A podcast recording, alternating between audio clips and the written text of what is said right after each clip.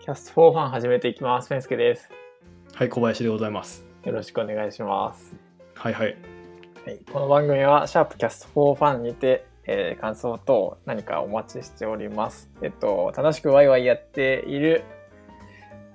えーポッドキャストでございます。はい、そうね。そろそろなんか説明を定めたいですね。いつもこの辺迷子になるけん。 はい。まあいいや。えーっと、で、今日は、えーっと、3つほど話題がありまして、シンプルに強い組織を作るか、ウゾームゾーンの集まりでも、ウゾームゾーって読むのかな、これ。 ワークする組織を作るのか。ウゾームゾーであうる。ぞ無償かもしれなウい。ゾーうぞ無償優勝無償。うぞ無償でした。およかった。ウゾームゾー。正解。あの。あるゾーン、なしゾーン。はい。はい。えまた学んでしま った。えー、と2つ目の話が先延ばし撲滅研究しています。ははなるほど3つ目がはい。坊主ネイノイズメノイズマスキングスリープバズバズバズ買ってみた話なるほどスピーカー、、はいやスピーカーじゃイヤホンかですかねはいはい。の3本でいこうと思いますはい。えー、とまず、えー、と1つ目がシンプルに強い組織を作るか無造無造の集まりでもワークする組織を作るかという話なんですが、うんうんうねん。まあ、なんかこれが僕がすごいなんかいろんないろんなじゃないけど今までの経験から思ってきたことがありましてはい。それがまあうんシンプルに強い組織、まあ、シンプルに優秀な人だけを集めた組織っていう方がシンプルに簡単になんかワークするよねっていうはいはいなはんいでは すい。が。おうあおうおうの、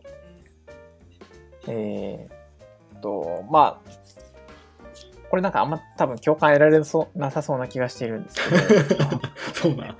えーっと、というのがなんか、多くの普通の会社は普通の人で成り立っていると思うので、うその優秀な人だけが集まっているっていう状況が多分ほぼないと思うんですよね。ん。そうだね。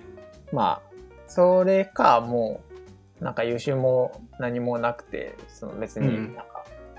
1人から3人ぐらいでやっていてみたいな、うんうんうまあん。そう組織というよりまあ各々が勝手にやってるみたいな。はいはい。でそのただ僕のけ経験で言うと,、えーっと言ってしまったらまあエンジニアだけじゃなくて、えっと、そのまあプロジェクトというか、まあ、その組織が、えっと、全体の合計でもう3からまあ多くて8人10人とかなんかその、うん言ったらめっちゃちっちゃい組織で働くことが多かったんですね。はいはい はい。でその時に、えーっと、その中で、こう、全員が優秀な場合ってすごい何も考えなくても普通に全然回るんですよね。そのなるほどね。そこうにん、あの別にできない、仕事ができないとかじゃないんですけども、うんうん。優秀じゃない人が入るだけで、その、うんうん。その人のためにルールを作らないといけなくなると思っていて。残酷な話するね。あただこのこの優秀ああと優秀って言い方がちょっとあれかもしれないあのけど、うんまあちょっとかんかうんうん簡潔に言い過ぎなんですけどそのはいはいはい。僕が思うのがその、まあ、ルールがないところでこうなんか原うんう理ん原則に基づいて、今こういうことをすればいいっていう判断ができるかどうかみたいな。うんうんまあ、言ったら自分僕はこの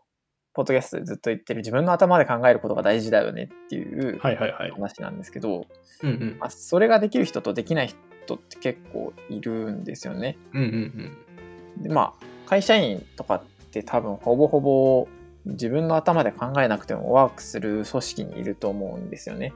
うん。はいはいはい。なんか外資系とかそのなんか、うんうん自分で営業やってるとかじゃない限り。うんうん。うんなのでなんかその原理原則にしなんか従ってああじゃあ今はこういう風な動きをすればいいんだとか、なんかじゃあ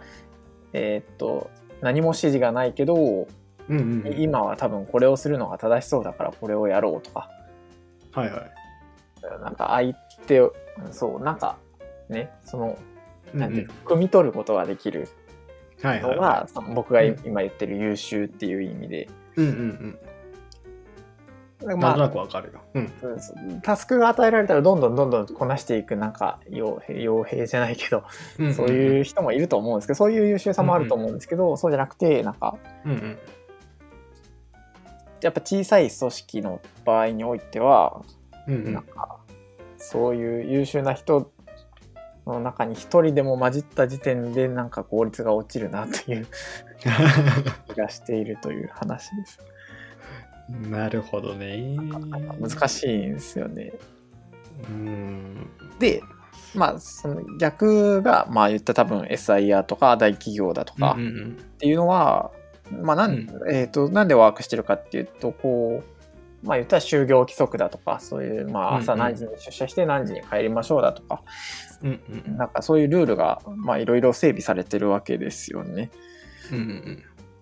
でそのルールに逸脱することが少な逸脱する人が少なければ全然ワークするんですが、うん。そのルール作るのってまあ普通に大変だなというはいはいはいはい。のをなるほど感ねじている。うんうんうん自分一人あ例えばえっとプログラムのコードを自分一人で書いてたらうん。うんうん別になんかドキュメント化も何もしなくても全然いいしうんうんうん。いいんだけどまあ2人に増える時点でまあ何らか伝えなきゃいけないわけですよね。そうだね。でその2人に増える時点で何らか伝えなきゃいけないの幅がすごいんですよねその人によって多分。はいはいはいはい。だからこの人は多分この URL を投げただけでもうあとは全部分かってくれるだろうなのか、うんうんうん。この人にはもうちょっといろいろえっ、と手順を踏んで教えないと多分あの伝えるのは難しいだろうなとかは いはいはい。っていうのがあるからじゃあねあの整備しなくていい方がいいじゃないです かその少少人数な組織においては。うん。そうだね。まあ、そうあるべきというか、そうなってるんだったらいいんじゃないって感じじゃないそういう優秀な人が集まっててさ、で優秀な人が4人いて、えっ、と、それで仕事を回っていくっていうんだったらそれが一番いいし、多分、その SIR とかも成り立ちをたどれば、かつてそうだったけど、それでも人が足りないってなってきて、まあ、優秀ではないけど、まあまあ、いいやっていう人たちをどんどん入れていったって感じじゃないのそれでも仕事が回るようにあの頑張ったんじゃない ルール作りそうなんです ね、だからなんかその人を増やすってういう判断がなんかうう難しい。うんあそれ非常に難しいよねわかる増わやしたところで、うんだからまあ言ってしまえば、なんだろう90点以上の人、はいがはいうんまあ、偏差値70ぐらいの人は増やせば増えるほど、うんまあ多分めっちゃ、うんえー、と効率が良くなる効率がよくはいはよいくはならないです、そのまあまあ、うんその生産性が上がるそうねそうそううんけどじゃあそれを仮に偏差値、まあ、低くないんだけど50を入れちゃううんうんと、それのためにルール作りをする工数が生まれて、はいはいじゃあ人を増やした工数なんかなんですかねコスパに見合ってんのかなみたいなうんうんうんがなるほどねから、で、うんうんまあ、ただとはいえじゃあ、まあ、偏差値50の人はもしかしたら金銭的にまあそれこそ優秀な人を雇おうと思うとなんかね超魅力的そうなだねプロジェクトうんうんか、まあ、お金がいいかとかうんうんうんなので、まあ、お金とかもいろいろ絡むとは思うんですけど、うんうんうん自分が作るんだったらシンプルに強い組織を作った方がすごい楽だなっていう、いやそうねそれ作るのがやっぱ楽だよねそうあーそうねそう考えるとさ新卒採用をやってる会社ってすごいよなって思うよなそう毎ね回、うん、偉いよね素材がなんぼ良くてもやっぱりさ物になるまで時間かかったりするわけやんか研修がいるいりますようね、んそうそうそうねルールの用意もいるしさコストもねある程度かけないといけないしって考えるとさ偉いよね、みんなその手頃な即戦力の中途採用ばっかり走らずやるってのはね偉いっすよねそだからそっちの方が絶対難しいはずなんですよね。そうそうそうそうそうそうなんだよそううんまあ、だから中小企業みたいなそこそれなりの規模の中小企業とかやっぱり中東が多いもんな新卒でやってるっつったらびっくりされるもんなああそういうことか。ん新卒取ってんのって言われることは多々あったね前の会社でへえそうなんだよなまあわかるけどねまああとは確率の問題よな新卒入れてね何年か育ててやった方がトータルで見ていいのか即戦力も結構一か八かみたいなところあるしまあなんか生え抜きの人が成長してくれたらめっちゃうんうんコスパいい場合はありますよね多分。そうそコうスそうパじゃないけど、うんコスパ以上のなんか発揮してくれるものが多分あります、うんうんうん、そうだよねシナジー的なものが、うんうんそうよなまあ企業はこう長く続けていくっていうのが、まあ、大前提であるからそういう判断になるんだけどそのプロジェクト単位で考えるとなかなか難しいよね 本当に優秀な人だけ用意したいという気持ちはよくわかるわそうなんですよ ねうんまあその優秀な人たちに俺が入れるかと言われたら結構微妙だと思うんだけどねだから多分まあ自分が作る組織だから多分自分のレベルに合った人しか集まんないんでしょうね、うんうん、なるほどね それから自分が魅力人を集める魅力があるからですよね はいはいはいなるほどなんか嫌なことを率先してやれるとか、うん経理でも何でもやるぜみたいな営業うんもうおん前らやりたくないんだったらやるぜみたいなうんうんでうんじゃあ自分より他のうんうん子がタレントな人が来るとかうんうんそうねまあでもあれだねそう一芸秀でた人を雇うのとさなんか平均的に優秀な人を雇うのどっちがいいかみたいなところもあるしね正直ね、ああそうそうですねそうなんだよなまあ前職の話なんだけどさすごく一芸秀でた人いてていてさはいはいけどそれがね結構ね 厄介者なんだよね、あうん、組織の中で結構あ圧力生んじゃうようなタイプだったからさーあーなるほどうん、かなり扱いには困ってねでもかなり優秀だし会社の貢献度高くてなむかずいっなすねかねーってそうそうそうそうなんだよなやっぱ人に関することが一番難しいねそうなんですよねだから結局論言うと一人で回るビジネスが一番楽なんですけどね そうなんですよ楽なんですよねそうでこの話を何でしたかっていうとやっぱうんうんその、あこう前々からちょろちょろ思ってるんですけどその孫さんとかの話を出したじゃないですかうん孫さんもなんでそんなね伸びてないところに投資するんだみたいな、うん AI に投資すりゃもう1000倍とかめちゃめちゃ伸びてるんだからみたいなうんうんそこにシンプルにそこに投資しろよっていううんうんだからそれがすごい僕の中で突き刺ってい刺さっていてうんうんうん多分人生シンプルにすればするほどすごい楽なんですよね、うんうんうんただあのシンプルにできない場合っていうのがしがらみとかなんですよねはいはい孫さんもしがらみうがんどうのこうのあるんだったら仕方ないけれどもみたいなうんうんとう言っていんて、でしがらみって何かっていうと、じゃあなんかこうまあちょっと困ってる人がいて声をかけてみてとかじゃあその人が働きさったそうだからちょっとプロジェクトに入れてみてとか、はいはいはいでなんか成り出したらこうなんか情じゃないけど、情け的なものが生まれるじゃないですか。 そうね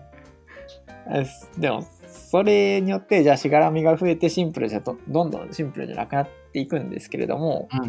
うんうんただまあそれもそれで人生だなとはそうそうだねうん思思っていてうん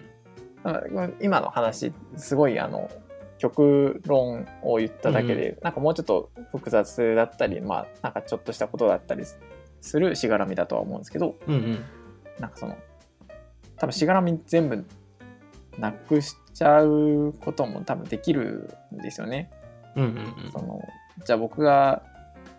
明日からめっちゃ楽に行きたいですって言ったらそのなんか、もう今の会社とか全部放り投げて、うんか家庭も全て家族家庭も全て放り投げて家族も全て放り投げて、で明日から一人でじゃあなんか東南アジアとかの物価の安いとこ行って、うん。でネットでなんか仕事しますって言ったら多分余裕で食えると思うんですよね、うんうんうん。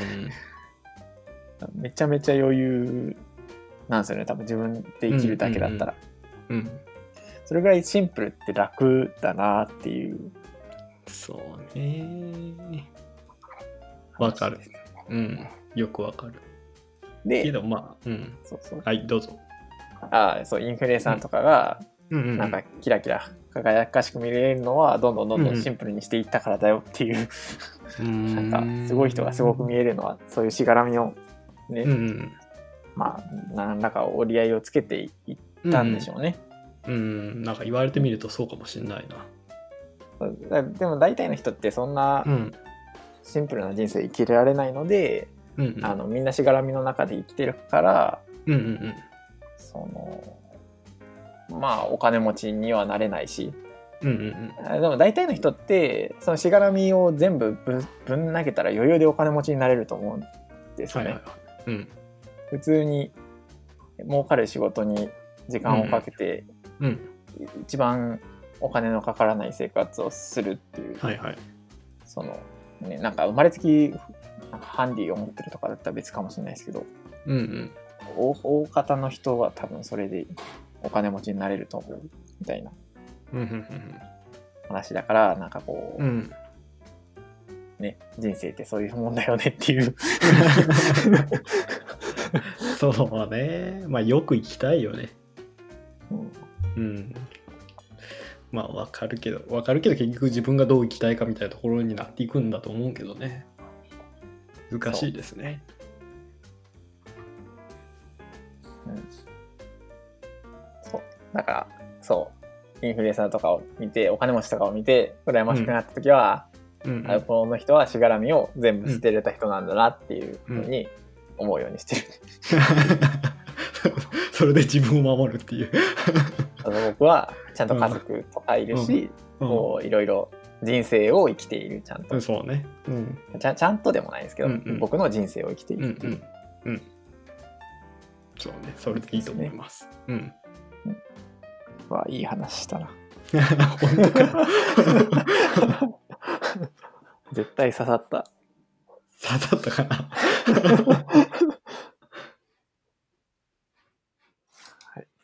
はい。えー次いきますか。次行きましょえっ、と、先延ばし撲滅研究してますっていう話なんやけどさ。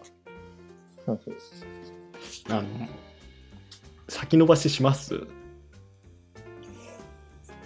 引き延ばししますよねそりゃえどの程度する結構深刻なレベルで先延ばしするあー学生時代が一番ひどかったですけど深刻なレベルでしますねああのそうなんやこれうんうんやんないと留年だよっていうのをうん普通にやらないっていうレベルで先延ばしにしようえそれあれなんかきっかけで治ったりしたのいや治らない治らないじゃあ今もなんか秘めてるものがいるわけねうーんまあまあまあなんとかなんとかなっちゃってるからなんとかなるんじゃないですか、そうねそうななんとかなってきてるんだけどさそうなんだよないや俺も先延ばしすることがあってさで最近さ今度先延ばしがなくなったら結構なんかすごいこと起こるんじゃないかって思ってたわけよおーでちょっと周りの話聞いてたらみんな先延ばしするじゃん、そうですねうん、だけどあみんな困ってんだなと思ってさ でどうやってさこれ直すんだろうと思っていろいろ調べたんだけどさ、はいはまあ、調べた結果ね、まあ、まだ読めてないその本とかあるんだけどはいあのね解決策がないですねへえ ないですないんですよ、まあ、今分かる情報でいくと結構先延ばししてる理由が結構いろいろあって人によってやるタスクによってもその先延ばしの理由が異なっててうんでそれに対しての対策が有効なものがそれぞれにあるっていう話でその一概にああその先延ばしって一括りでそのタスクを細分化しようってよく言われるじゃん。はいはいをしたところでやっぱ解決になんないんだよね。へーっていうところまでは見えてきた。でえーっとねいろんな人、まあ、大悟我々の先生である大悟お大悟言ってたでしょうん、大悟もね、相当先延ばしに関するビデオは出してて、俺が今うん調べてる限りじゃ4つはあるんだよ ね。で、それも見てんだけど、ま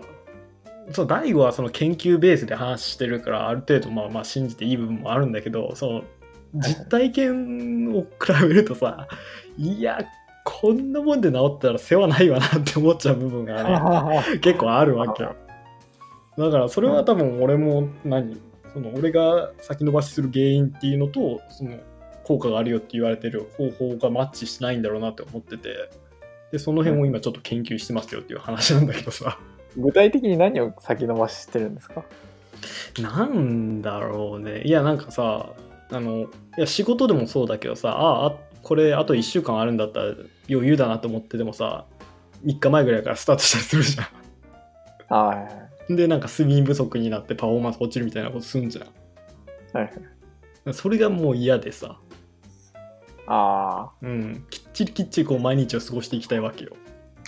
あ、それね、うん、それ、あ、それ、全く同じ悩みをしたことがあってう、んうんで、僕がよ行き当たった本が、うんうんうんあの、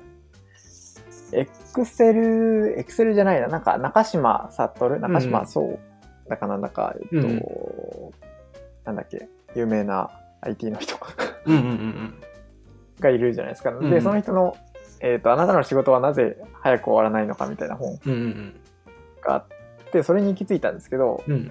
でその人のもうそれそれ悪しき習慣だよねって言っていて、そのうんまあ、10日あったら残りうんうん3日ぐらいでブーストをかけてやるみたういな、んじゃあその人はどうやってるかっていうとえっとなんか1週間のうちに2日は廃人になりますみたいなスーパーサイヤ人になりますみたいな、うんで最初の2日でほぼ残りの8割を終わらしますみたいな、ででもやってることは最初の2日は徹夜もいとわずやりますみたいなんで、 はいはいいや、それ一緒じゃねみたいな。あの、うんなんか、一緒だよね人間性じゃない でなんか、ね、その人のタイプの問題じゃないっうんていうふうに思って、これ無理だなって思いました。うん一回やって俺みたんですけど ね。うん俺もさそれやるんだけどさ最初の2日さそこそこやれてさ安心して中身だる あの軽い最後結局追い込まないといけないっていう状況に陥るんだよなそうですよね。そうなるほど。そうそうなんよね。なんかね、かなりね、これ根が深いような先延ばしっていう問題が。でね、これ、うん、なんか俺が調べて、なんかいい感じに解決できるんだったら、なんか、これで商売できねえかなって一瞬思ってね、出た。変なコンサルだ。ちょっとうさんくさい気はするけどね。まあ、話のネタ的にも悪くはないなと思いつつ、ちょっと今頑張って調べてますね。先延ばし解決コンサルタント。YouTuber とかにいそう。いいそうだけどさ、人生変わりますとか言ってそうよな。でも先延ばし多分だけどこれ治んないよねスキルとして身につくんじゃないと思うんだよなうん一生付き合わないといけない感じだよねそのタスクが生まれることに生まれるごとにその先延ばしっていう問題が絶対ついてくるみたいなそんなニュアンスだと思うんだよな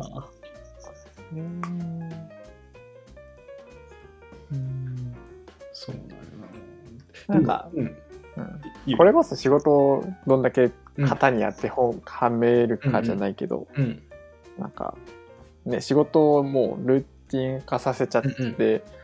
まあ定型業務を定型決まったようにやるみたいなうんうん風にしちゃったらどんどんどんどんなんかシンプルになっていく気がするんですけど、うんなるほどねまあそうそうじゃない仕事をしていたら絶対無理な気がするんですよねなるほどね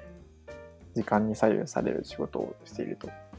そうなんだよね、エンジニアとかでもうんうんなんかずっと同じ技術でうん同じようなことを開発してたら多分工数ってめっちゃ読めるようになってくると思うんですけど、いうんやそうしたら多分先延ばしとかもなくなると思うんですよね多分なるほど。うんあの何時間で終わるって分かるしうん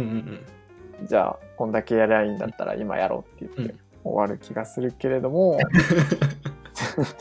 けれども多分そうそうじゃないと思うんで仕事ってうん、そうね。うん、タスク割り切ってね今日やれる分だけやろうっていう話でしょそうですね。うんそうなんだよなそれがなかなかできねえんだよななんでだえでもなんか、うん仮に、うじゃあ、なんだろう、40時間か、普通の人が働くのは。うんうん週40、40時間働いたら100%終わりですみたいうんなうんうん仕事があったら、あんまり、その、先延ばしって発生しなくないですかあそううんどうだろうなまあでも仕事はな仕事は締め切りの力がちくあの強い気がするからやる気もせんでもないけど一番怖い先延ばしさあの仕事に関係のないことはだいけど自分がこうした方がいいなって思うことって結構いろいろあるじゃん。あはいはいまあそのエンジニアで言ったらまあ普段の勉強もそれに近いのかもしれないけどさはいうん、なんかその辺がな締め切りの力が働かないしあーそれはもう僕の尊敬する学ぶ思想は、うんもう朝一番にそれだけやれっていう。それも方法の一つだよね先にそれやってからじゃないと行動しないっていうのはありだよそうなそうブログを書くまで何も他のことはしないらしいですよ、うんうんうんなるほどね、それがブログを何百日と2年3年続ける秘訣らしいですうんね、うんなるほどねそうなんやな、まあ、意外とその体系的にまとまってるサイトないのでそのタスクの種類とその人のタイプによっていろいろ試した方がいい方法がいろいろ違うらしいんで、まあ、ちょっとまとめているんだよね、うんそうなんだでこれでまあ先延ばしなくなったら無敵になるはずなので私はもうす ごい先延ばしなくなったらもう止まらないですよ先延ばし解決コンサルタント一番に僕コンサル受けますねじゃあでももうこれ解決できたらここんなコンサルしなくても多分めちゃめちゃ稼いでる気がするな仕事バリバリやりすぎてうんそれはそうですねうんそんな気がするまあそんなヨタ話ですよはいえっ、と次はあ次も次も俺なんだけどさあのポーズノイズマスキングスリープバッツっていうやつをね買ったんよおーでこれ何かっていうとなんかねあの BOSE って言ったらそのあれじゃんヘッドホンとかイヤホンとか音響関係のメーカーじゃんそうですね、うん、でこれがえっとねその眠りをほうほうスリープの眠りで眠りをサポートするなんかそのイヤホン的なやつを売っててでこれをして寝ると、まあ、睡眠が良くなるよ的な話なんだけどえーそうなんですよ であのえじゃあこれ音楽聴く聞くのんじゃないですか音楽を聴くものではないねまあ正確に言ったらえ音は流れるんだけどその自分の好きな音楽流せるとかそういう話じゃ全くないようんでこれなんで買ったかっていうと、まあ、最近眠りの質が悪いなっていうのとあとあのうちの隣がねあの、はいはまあご年配の方が住んでるんだけどさはい朝10時ぐらいから昼12時ぐらいまで歌の練習をされるんよ で なるほど時期的にも窓全開でやるしさでこっちは当然窓閉めるんだけど、まあ、余裕で突き抜けてくるわけよその声が。でね、それがね、結構気になるよ。一回気にし始めたらね、結構気になってさ。 え朝10時から夜いや、朝10時から昼の12時前後で終わる。あそうでさ、俺的にその朝10時ぐらいが一番こう乗るんよ。仕事的には。あはいはいはいその時間に来るけんね、ちょっとね、勘弁願いたいなと思うんだけど、もう仕方ないからさ。で、これ、まあ、睡眠音って書いてるんだけど、その名前がさ、ノイズマスキングっていう書いてあるからさ、そのノイズを、はいあのマスキングするわけよ。あの、はいノイズキャンセリングってあるじゃん。はいはいあれとは違くて、結局、あの、えその音が聞こえないような音音楽を流すみたいな、そんな話なんよ。まああ、マスマスクするっていうことで。はいはいで、それをつければ、もうおっさんの歌もきあの気にならないんじゃないかなと思ってとりあえず発注してもらなるほってで届いたんですかで届きました今日届きましたおーでねこれね値段3万すんだけどさ高いですめっね。ちゃ高いんよで別にノイズキャンセリングしてるわけじゃないのにさちょっといわゆる音楽が流れるイヤホンなわけよねうんなのに3万すんだけどあのー結構微妙そうな匂いはしてる 一応あら1ヶ月以内の返品がかって書いてあったから買ったんだけどさおーなんかね、あれだね、やっぱ、あの、耳の中に詰めるタイプのカナル型って言うんだっけ、あの、ゴム、ああ、そうですね。ゴムみたいなの考突っ込むやつ。あれがね、ちょはいっと気持ち悪いわ、 そもそもえ。方 それは、それはどうしようもないですよ。まあこれがな、あんまりなと思いつつ、まあでも、その音楽とか音を流し始めたら確かにまあ集中できる感じはしたんよな。あやけん、まあ、明日の朝、おっさんの歌が歌声のところで聞いてみて、 どうあか。 どうかな。えーそうノイズ、ノイズキャンセリングでも十分だったんじゃないですか、あれ。そうなんよこノイズキャンセリングも一回聞きに行ったんだけどさ最初そっちに行ったんだけどうはいはい俺は音楽をそんなに腰据えて聞かないからさなんかもったいねえなっていう感じもしたんだよねなんかえ、ノイズキャンセリングでも2万ぐらいでありませんなんか。ああなのかななんか俺が試したのは3万何がしだったけどあの、あ、まあまあ。一緒ぐらいしそう。そうなんやななんで音あれもさなんか音楽を流すと本当になんかすごく無音とは言わんけどそれに近い状態になるけどさ音楽を聴かずにノイズキャンセリングだけ聴かすっていうとなんか結構微妙な感じもしたんよなうーんで結構なんか耳にツンときたし、うん、ちょっとなと思ってこれを買ったんやけどどうやろうかって言ったところやね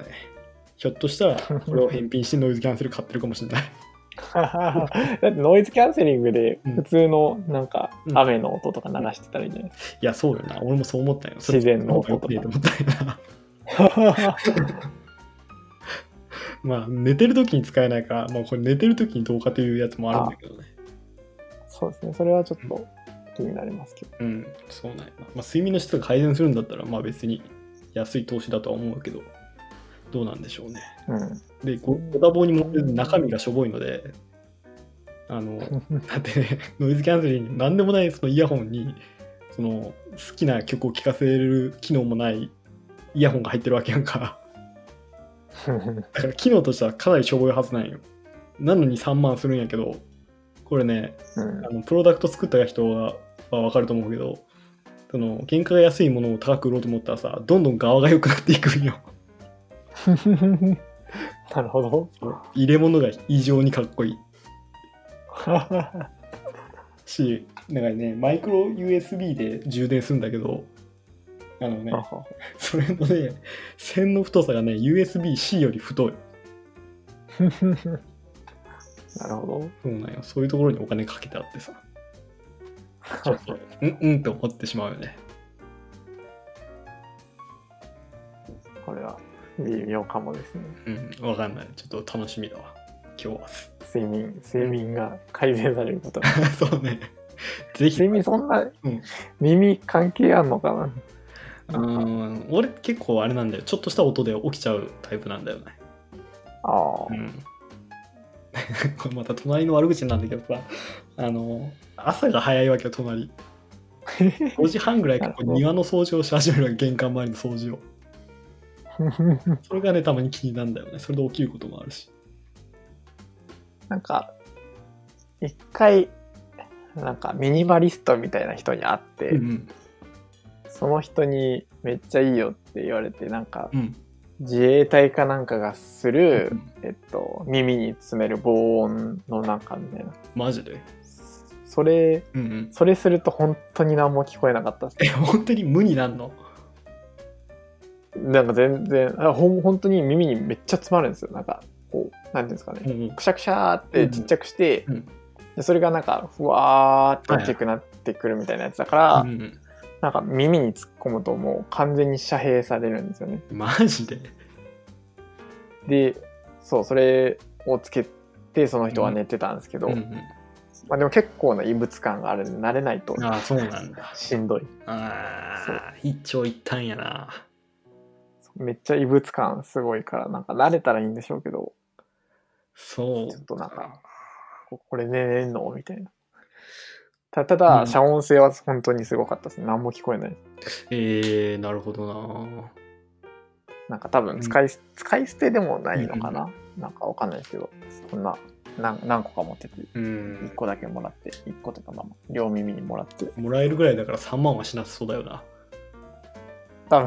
分悲しい多分そっちの方がいいみたいな話になるんかもしれんなまあこれまた話しますわ はい。ぜひ、ぜひなんか、自衛隊耳栓とか。そうねちょっとグ自グって衛みた隊じゃないんだな。なんか、ある気がします。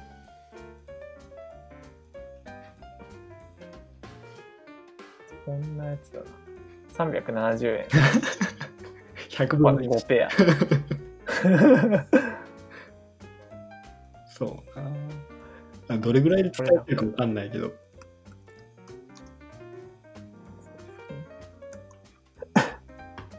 来た来た来た来た そう、今。あたまに置いてあるよねあのカプセルホテルとかにえーなんかこの耳栓を耳につ詰めると、マジで無音になります。ええすげえなるほどなでもそう相当な異物感 ですけどい寝れないほどにやまあうん慣れたらいいんでしょうけどね、うんなるほどねうんまあちょっといろいろ試してみますわはい、ご報告またお願いします、はい今週はそんなところでしょうかねはい、ではでは何か感想等ございましたら、はいはいシャープキャスト4ファンにてはいお待ちしておりまおす、待ちしてますよろしくお願いしますはいではでは今週もありがとうございましこたこまででした